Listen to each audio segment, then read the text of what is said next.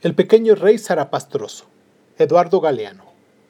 Tarde a tarde lo venían.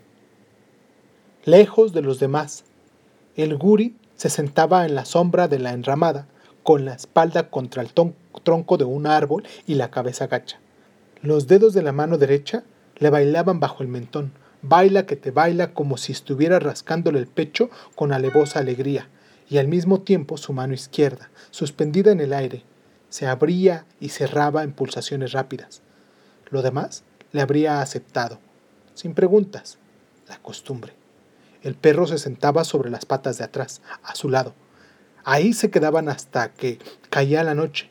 El perro paraba las orejas y el guri, con el ceño fruncido por detrás de la cortina del pelo sin color, les daba libertad a sus dedos para que se movieran en el aire.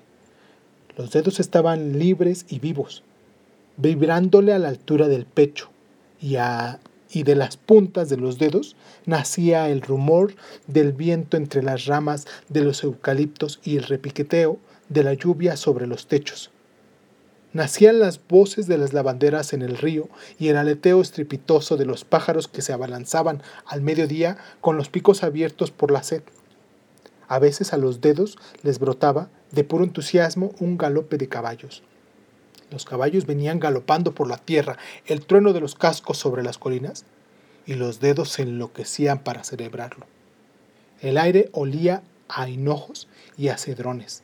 Un día le regalaron los demás una guitarra.